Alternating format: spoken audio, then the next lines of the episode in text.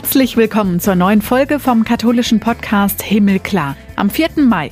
Ich bin Kati Geiger und heute geht's in den Geschichten von Menschen aus der katholischen Welt um Hildegard Scherer. Sie hat gerade von Chur in der Schweiz nach Essen gewechselt. Die Professorin für biblische Theologie mit dem Schwerpunkt Neues Testament frage ich, wo sie die Kirche in zehn Jahren sieht. Ich sehe die Kirche bei den Laien und Laieninnen, die mit dem Herz auf dem rechten Fleck und ihrer christlichen Lebensentscheidung an ihren jeweiligen Orten das Leben prägen. Eine Kirche, die auf die Schulter klopft, die in den nächsten Jahren, glaube ich, in Sachen Liturgie einiges experimentieren darf und muss. Hildegard Scherer macht lieber Bibel statt Sport. So viel verraten wir schon mal. Nachher unterhalten wir uns über das Fernseh-Event Die Passion. Habt ihr sicher mitgekriegt, RTL hat sie im Bistum Essen aufgeführt mit Schauspielerinnen und Schauspielern. Ein Riesenspektakel, um das es in den folgenden Tagen dann auch in den Medien ging. Ist das vielleicht eine Art und Weise, sich mit den Bibeltexten heute auseinanderzusetzen? Und ich möchte von ihr wissen, ob es sich lohnt, Jesus heute nachzufolgen.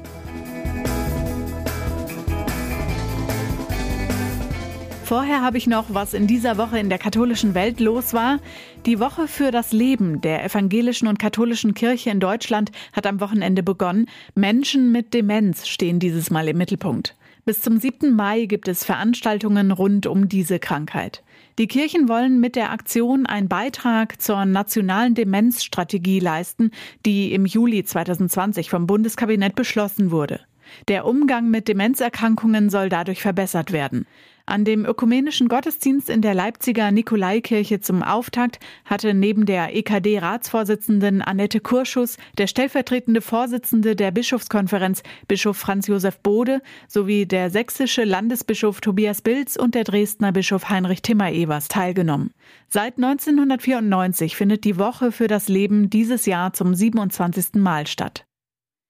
Wir sind im Marienmonat Mai angekommen, weshalb im Wallfahrtsort Altötting in Bayern das Wallfahrtsjahr feierlich eröffnet wurde. Den Gottesdienst hat der Würzburger Bischof Franz Jung gefeiert, der war zu Gast. Im Zusammenhang mit dem Krieg in der Ukraine predigte er über Maria als Trösterin der Migranten und Geflüchteten. Unter dem biblischen Spruch, auf dass sie alle eins seien, steht in diesem Jahr die Wallfahrt nach Altötting. Hintergrund sind die Spannungen und Brüche in der Gesellschaft durch die Pandemie. Die Einheit sei ein zerbrechliches Gut. Das gelte auch für die Kirche. In den oberbayerischen Marienwallfahrtsort pilgern mehr als eine Million Menschen jährlich. Das Ziel ist die schwarze Madonna in der Gnadenkapelle auf dem Kapellplatz. Altötting ist übrigens der größte katholische Wallfahrtsort in Deutschland. Dahinter kommt Kevela am Niederrhein. Da wurde auch mit hunderten Gläubigen gefeiert, dass das Wallfahrtsjahr 2022 losgeht. Und zu Gast war hier der Schweizer Bischof von Chur, Josef Bonnemein. Im Gottesdienst nannte er die Gottesmutter Maria eine starke, beständige Frau. Gott habe viel mit ihr gewagt. Zur Trösterin der Betrübten, dem Gnadenbild in Kevela, kommen jedes Jahr so rund 800.000 Pilger. Die Saison steht unter dem Motto Himmel und Erde berühren, mit einem Pluszeichen in der Mitte, also als Symbol für das christliche Kreuz. Und der Versuch, Menschen aus der umkämpften ukrainischen Stadt Mariupol zu retten, ist jetzt ja schon häufiger gescheitert. Zuletzt waren mindestens 100 Menschen mit Bussen rausgebracht worden. In den verschütteten Bunkern im Stahlwerk Asowstal in Mariupol sitzen aber wohl noch hunderte Zivilisten und auch ukrainische Soldaten fest. Insgesamt in der Stadt, die dem Schutz Mariens geweiht ist, tausende Zivilisten. Die Versorgungslage ist Berichten zufolge dramatisch.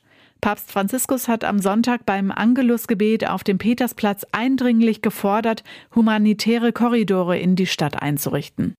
Er leide und weine, wenn er an das Leiden des ukrainischen Volkes denke. Wir seien Zeugen eines makabren Rückschritts der Menschheit. Franziskus denke besonders an die Kinder und Schwachen, die verschleppt und verstoßen würden. Im polnischen Gliwice gab es ein Treffen von polnischen und deutschen Bischöfen drei Tage. Der Augsburger Bischof Bertram Meyer hatte die Zusammenkunft von deutscher Seite geleitet. Im Einsatz für Geflüchtete könne Deutschland vom Nachbarland Polen eindeutig lernen, hat er anschließend betont. Und zu denken gegeben, das pazifistische Motto Frieden schaffen ohne Waffen greife zu kurz, bräuchte also eine Nachjustierung. Beim Krieg in der Ukraine handle es sich um einen Angriffskrieg des russischen Präsidenten Putin und die Ukraine müsse sich wehren dürfen, weil sie attackiert worden ist und die Ukraine eine Art Stellvertreterkrieg führen müsse. Auch wenn Bischof Meyer sagte, sie seien Bischöfe und keine Politiker, die Bischofskonferenzen beider Länder befürchteten, dass es am Ende nicht bei der Ukraine bliebe. Über die Art der Waffenlieferungen sei nicht gesprochen worden.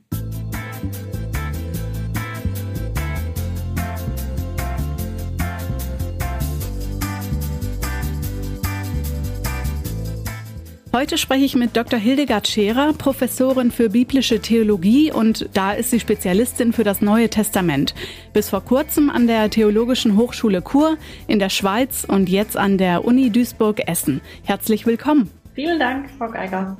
Sie beschäftigen sich ganz viel mit der Bibel. Deuten kann man die Texte aus der Bibel immer irgendwie ja auch auf heute, auf sich beziehen und irgendwie die eigene Lebenssituation. Aber welche Interpretation lässt sie aktuell werden? Mit der Bibel geht man vielleicht manchmal einen Umweg. Man geht erst in die alte Zeit hinein, in die ganz andere Situation, in die Situation, die mir vielleicht fremd ist. Ich muss mich in eine andere Kultur hineinversetzen, in eine Situation, die ich nicht selbst erlebt habe. Aber das kann sehr spannend sein. Das kann mich aus meinem äh, Denken rausholen. Das kann mir Perspektiven eröffnen, auf, an die ich alleine so gar nicht gedacht hätte. Und dadurch entsteht Auseinandersetzung, dadurch entsteht eine Verfremdung, die manchmal sehr produktiv sein kann. Und bei der Beschäftigung mit diesen Texten, wenn man ihnen ein bisschen näher kommt, stellt man oft ja auch fest oder ist oft auch ein Vorwurf, dass Frauen nicht so richtig Thema sind. Sie beschäftigen sich aber viel damit.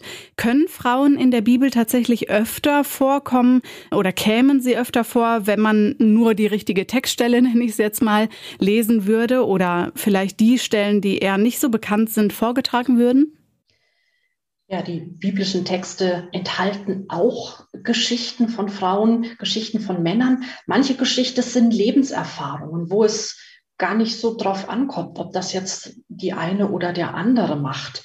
Ähm, Texte, wo sich die Männer an den Frauen ein Beispiel nehmen können und umgekehrt.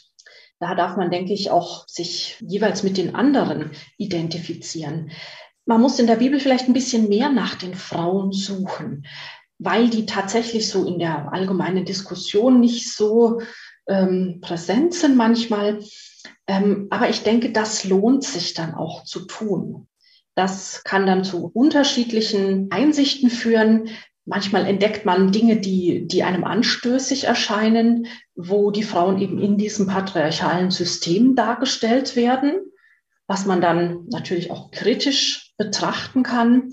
Manchmal entdeckt man aber auch den subversiven Ton darunter, wo Frauen ihre Frau stehen, wo Frauen gewürdigt werden, wo Frauen ganz maßgeblich dazu beitragen, dass die christliche Bewegung auch vorangeht. Nehmen Sie das auch als Vorbild für sich und für heute? Das kann auf jeden Fall eine Inspiration sein, sich auch in diesen Erfahrungen der anderen zu spiegeln, in den Erfahrungen, die Frauen auch in vielleicht noch einer stärker patriarchal geprägten Situation gemacht haben, ja.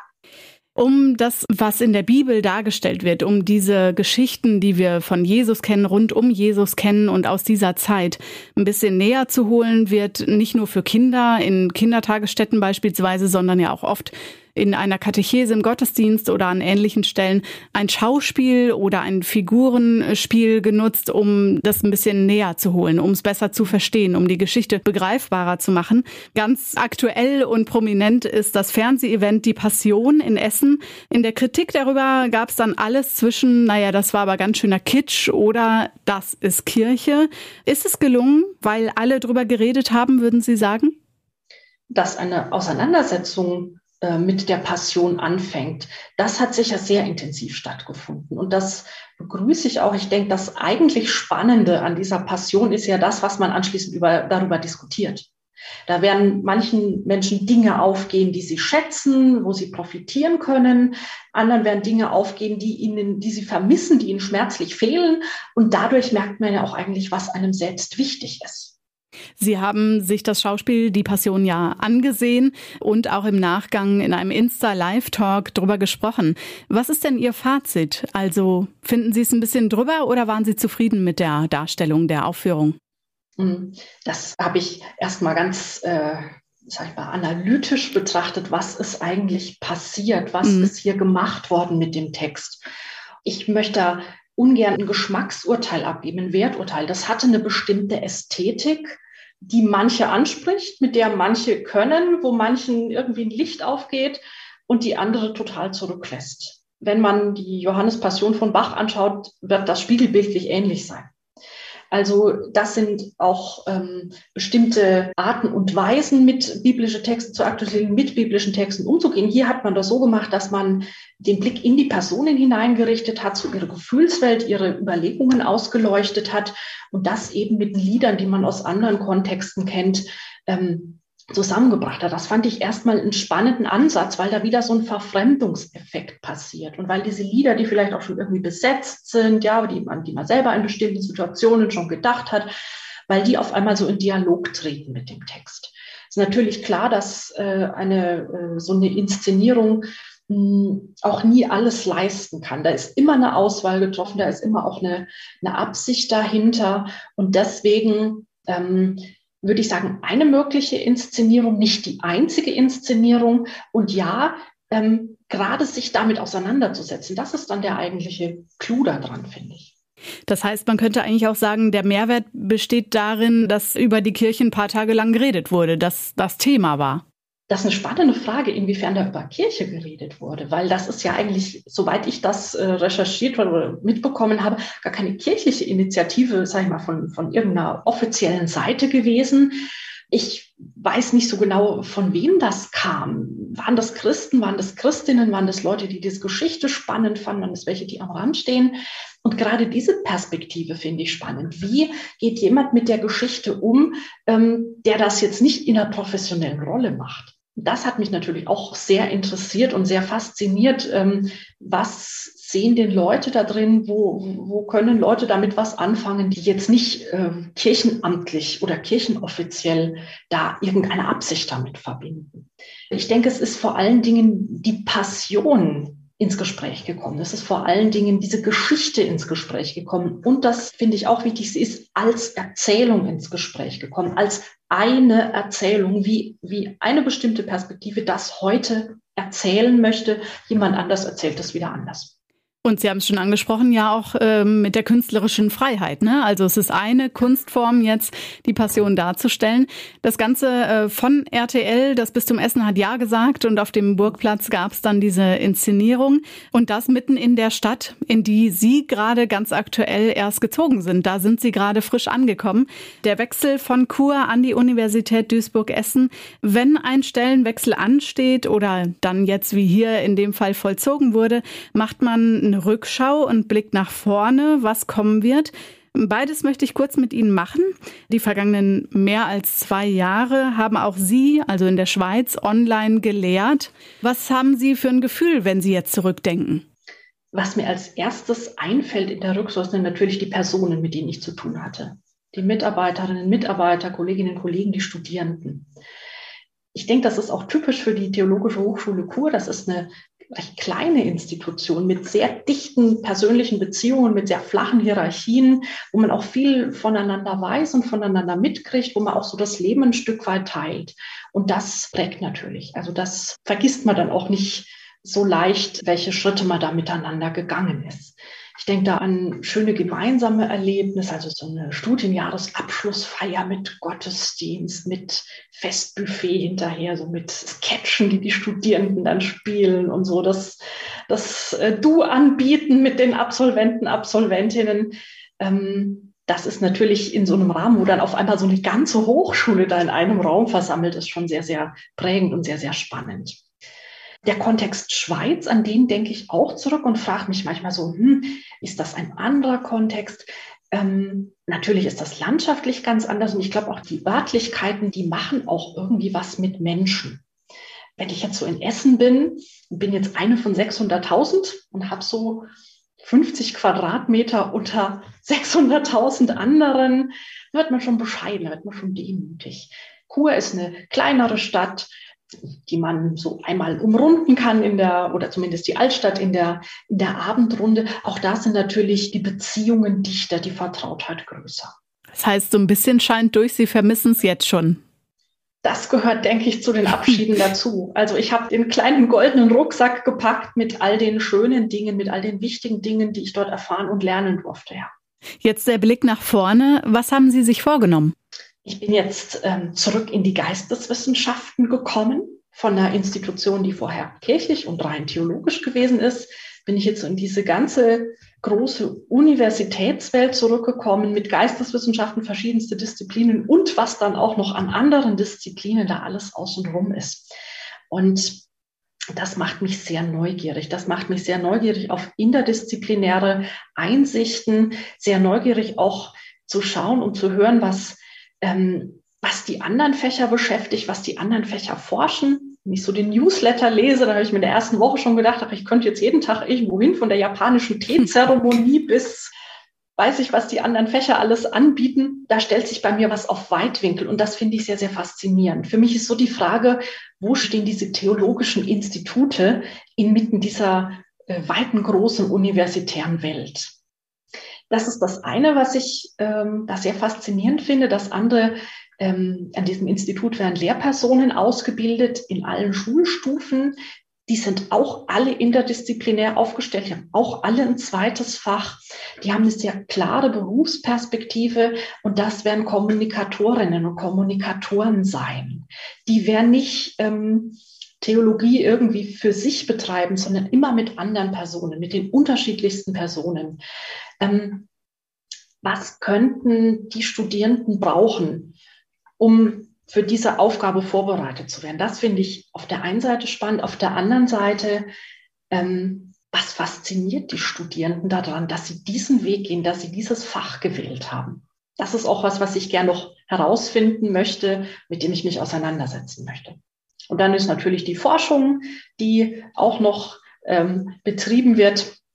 Jetzt ist mir natürlich die Lehre zuerst eingefallen, weil das Semester gerade voll losgestartet ist. Ähm, das Semester vorbei ist, werde ich dann auch mich wieder an die Forschung stärker setzen und möchte zum Thema Führung forschen, nicht in dem Blickwinkel, wie läuft gute Führung in einem christlichen Profil, sondern ähm, in der, der Perspektive, dass Führen auch immer was mit Gehen zu tun hat Führen funktioniert nur, wenn andere da auch gehen. Und ich glaube, das sind gerade im Urchristentum sehr komplexe Prozesse, wo auch den Gehenden sehr viel zugetraut wird, was manchmal so in den kirchlichen Diskursen ziemlich untergeht. Wenn Paulus den Korinthern sagen kann, dass sie mit Weisheit, dass sie mit allem ausgestattet sind, dieser Gemeinde, dann denke ich mir, das sind schon stattliche Ansagen. Das hört man so im kirchlichen Bereich, hm, weiß ich nicht, vielleicht nicht allzu häufig. Und solchen Prozessen ähm, unter den ersten christlichen Gemeinden, wie sie sich da aus der Perspektive des Paulus abbilden, den würde ich gern nachgehen. Und dann speziell noch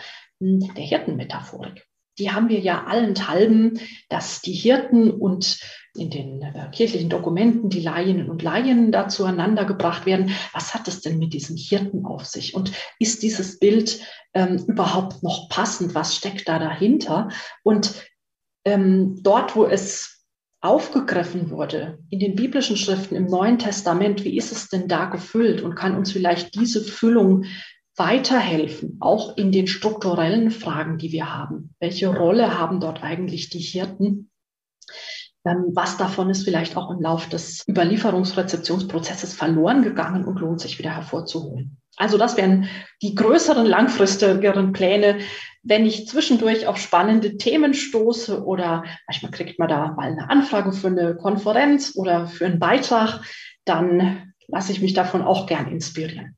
Kommen wir kurz zurück auf die Studierenden. Sie sagen, man muss ja irgendwie auch was selber von seinem Glauben rüberbringen können, wenn man Religionslehrerin, wenn man Religionslehrer ist und diese Spiritualität, diesen Glauben an Gott Kindern vielleicht auch so schmackhaft machen möchte, wenn sie es nicht vom Elternhaus schon mitbekommen. Welchen Tipp geben Sie da Studierenden mit an die Hand? Also ich würde als Tipp formulieren, authentisch zu sein, ehrlich zu sein und auch das, wo man selber Fragezeichen hat, zuzulassen. Des Weiteren würde ich als Tipp mit dazugeben, sich da keine zu genauen Ziele setzen zu wollen, was bei den Schülerinnen und Schülern passiert, sondern man steigt zusammen in einen Zug ein und fährt eine Weile zusammen und dann steigen die wieder aus. Und was das Leben genau mit dem macht, was in dieser Zeit passiert ist, das lässt sich gar nicht so genau planen sind da Impulse dabei, die irgendwann später mal wieder auftreten. Es ist da vielleicht auch was dabei, wo die Schülerinnen und Schüler überhaupt nicht mit klarkommen und vielleicht gerade dadurch auf eine eigenständige Meinungsbildung kommen. Da ist, glaube ich, viel zwischen Himmel und Erde. Da glaube ich, dass jetzt mal ganz theologisch gesprochen, wenn sich Leute ähm, vom Glauben anstecken lassen, dass da auch noch ein Stück weit der Heilige Geist mit tun muss. Das müssen die Lehrpersonen nicht leisten, sondern die müssen ein Stück mitgehen, die müssen offen sein für Fragen, die müssen ihre professionelle Kompetenz zur Verfügung stellen, so gut sie es können. Und ich denke, das Wichtigste ist, dass äh, den Kindern und Jugendlichen damit Chancen mitgegeben werden. Wenn Sie sagen, Sie werden daran forschen, das war gerade der zweite Teil, was Sie sich so vorgenommen haben für jetzt die Lehre und das Forschen in Essen. Es geht um Führung. Sie haben es Miteinander gehen genannt. Und die Metaphorik der Hirten, haben Sie vorhin gesagt. Diese Verbindung von biblischer Theologie und Praxis, wie kann es besser laufen? Geht es Ihnen auch um die Strukturen innerhalb der katholischen Kirche? Ob das in irgendeinen strukturellen Diskurs hineinkommt, das kann ich im Moment nicht, nicht sagen. Ähm, ich möchte es auf jeden Fall anbieten und zur Verfügung stellen für Personen, die sich damit auseinandersetzen wollen. Im Sinne dieser Verfremdung, im Sinne dieses Spiegels, im Sinne dieses Herausdenken aus dem eigenen Kreis, in dem ich sonst kreise. Und vielleicht entstehen dadurch Anregungen, wobei ich auch ehrlich gesagt nicht nur an die ähm, kirchlichen Strukturen denke, sondern auch an viele Christinnen und Christen, die im Berufsleben eine, eine Leitungsrolle innehaben, an irgendeiner Stelle ähm, die auch äh, versuchen, das aus ihrem christlichen Bewusstsein heraus vielleicht zu tun und die sich vielleicht da auch mal eine Anregung erhoffen. Nicht so theoretisch und theologisch wissenschaftlich, äh, sondern praxisnäher ist, dass Sie vor Ihrer Lehre auch in Ihrem Leben Pastoralreferentin geworden sind. Wo könnten wir die Bibel oder das Neue Testament als Christen vielleicht sogar noch viel mehr umsetzen und in unser Leben reinlassen? Also es gibt so die Personen, die mit dieser Bibel total viel anfangen können, so die äh, in Texten unterwegs sind, die Texte interpretieren, die diese Literatur, diese Verfremdung lieben. Und hm, die besuchen dann da Kurse und die bilden sich da fort und lesen Zeitschriften. Das ist alles ganz wunderbar. Aber ich glaube, es gibt auch Personen, denen das einfach nicht so liegt. Also, wenn Sie mich fragen würden, wie gerne ich Sport mache, ja, dann würde ich da wahrscheinlich ungefähr so sein wie manche Leute, die ich fragen würde, wie gerne sie Bibel machen. Ich denke, da gibt es auch sehr unterschiedliche Zugangsweisen. Und da hat mich in meiner pastoralen Tätigkeit ähm, die CAJ-Arbeiten im Bistum Würzburg für die christliche Arbeiterjugend und da hat mich ein Satz von dem Kardinal Joseph Cardain verfolgt. Der sagte den Jugendlichen, euer Leben ist das fünfte Evangelium. Manchmal, glaube ich, passieren Dinge nicht auf der abstrakten, theoretischen, verbalisierten Ebene, sondern sie passieren im Erleben, in dem, für was Menschen sich entscheiden, was Menschen tun.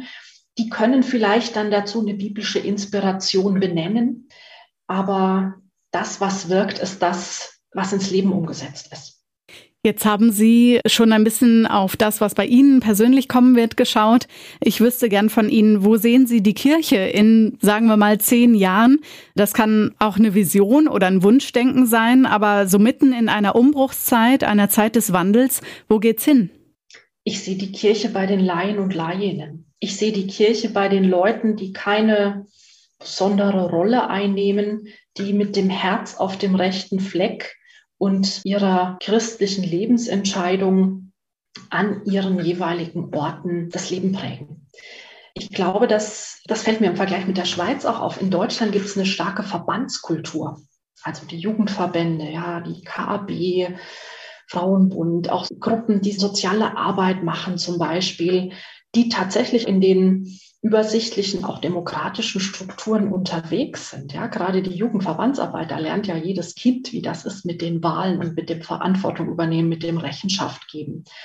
Und ich glaube, ähm, dass sich darin kirchliches Leben gut erfahren lassen wird in dem Engagement der Laien und Laieninnen.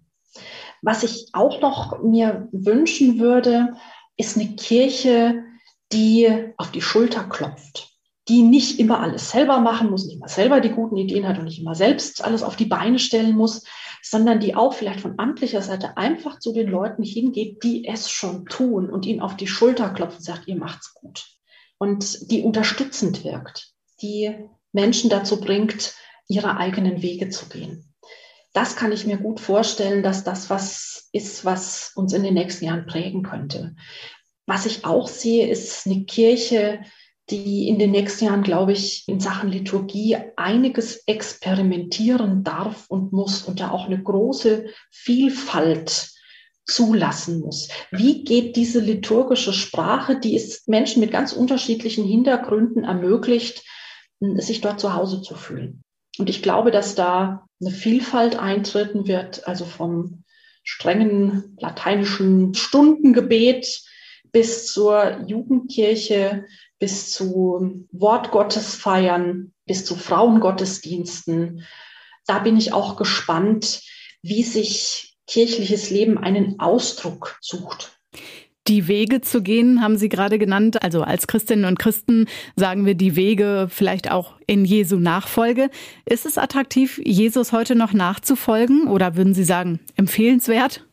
Oh, das muss jeder, jede für sich selbst entscheiden. Damit entscheidet man sich für ein ziemliches Wertsetting und geht auch ein sehr großes Risiko ein. Also die Werte, die in dieser Nachfolge stehen, die sind, die scheinen manchmal etwas kontraintuitiv. So dieses, ja, Demut ist so ein, so ein ganz schwieriger Begriff, der so, äh, der, der auch in die falsche Richtung führen kann, im Sinne von Unterwerfung und willenlosem Gehorsam. Aber dieses aufs Kleine schauen, aufs Niedrige schauen, ähm, auf die Dominanz verzichten, der Liebe Ausdruck verleihen, Wert zu schätzen, das kann manchmal vor ganz schöne Herausforderungen stellen. Und das ist sicher auch was, wo man, wo man ganz wunderbar scheitern kann darin. Also ich glaube, dass in dieser Jesus-Nachfolge, in diesem Fallenlassen in die Größe Gottes, dass da auch eine große Freiheit drinnen liegt. Ich glaube aber, dass es in manchen Bereichen vielleicht auch ein Stück weit plausibler wird angesichts der Fragen, vor denen wir gerade stehen. Also Stichwort Nachhaltigkeit, äh, Stichwort Klimakatastrophe, Fragen nach Solidarität, nach einer Quelle, aus der heraus man so auch ein Leben gestaltet, das vielleicht auch mit Einschränkungen zu tun hat, dass es da Anknüpfungspunkte geben könnte. Das glaube ich auf der einen Seite. Und auf der anderen Seite glaube ich, dass das nach wie vor auch inspirierend sein kann, ja, sich mit so einem Weg auseinanderzusetzen. Sie haben die Klimakrise angesprochen, angesichts auch anderer schrecklicher Dinge, die wir gerade in der Welt und auch in der Kirche erleben. Frau Professorin Scherer, was gibt Ihnen Hoffnung? Was mir Hoffnung gibt, ist der Gedanke, dass es ein Trotzdem gibt, dass es etwas gibt, was dem Tod, dem, was die Menschen kaputt macht, dem, was Menschen schadet, dem, was Menschen vernichtet, letztlich dem Tod trotzt. Dass da ein Vertrauen ist auf einen Gott, der größer ist als das, der das zu Ende führen kann, der das umfassen kann. Was ich immer beeindruckend finde, ist, wenn Menschen aus diesem Trotzdem heraus zu leben beginnen, wenn Menschen da Zeichen setzen. Also ich denke jetzt an den, gerade an die Ukraine-Krise, die einen sprachlos zurücklässt, die einem äh, das Herz bluten lässt bei den Bildern, die man da sieht. Und dann denke ich an die Personen, die trotzdem sagen und Hilfsprojekte initiieren und von jetzt auf nachher da ähm, was auf die Beine stellen, sich kümmern, Kraft investieren. Das finde ich etwas sehr, sehr Ermutigendes. Und das wäre meine Hoffnung, dass sich dieses trotzdem am Ende der Tage durchsetzen wird. Wir haben jetzt gerade in der Vorlesung den Römerbrief besprochen, 831 bis 39. Paulus, der überzeugt ist, dass nichts uns trennen kann von der Liebe Gottes. Und sich darauf zu verlassen, so den Ankern weiterwerfen zu können als das, was äh, uns im irdischen Leben beschäftigt, Das kann eine Freiheit und eine Souveränität geben, die dann dazu führen kann, auch den Situationen im Hier und Jetzt zu trotzen. Wie zum Beispiel Opfer von Missbrauch, die trotzdem ihren Glauben nicht ganz über Bord werfen.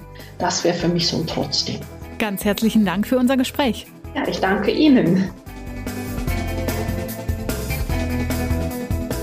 Guckt mal bei Instagram oder Facebook vorbei, da findet ihr uns als Himmelklar Podcast. Auf Twitter erfahrt ihr die neuesten Folgen unter himmelklar-pod. Im Internet gibt's alles auf himmelklar.de und natürlich da, wo ihr sonst auch Podcasts runterladet. Die vorherigen 145 Folgen. Wir freuen uns auf euch nächste Woche wieder mit Renate Schlegelmilch. Ich bin Katharina Geiger. Macht's gut!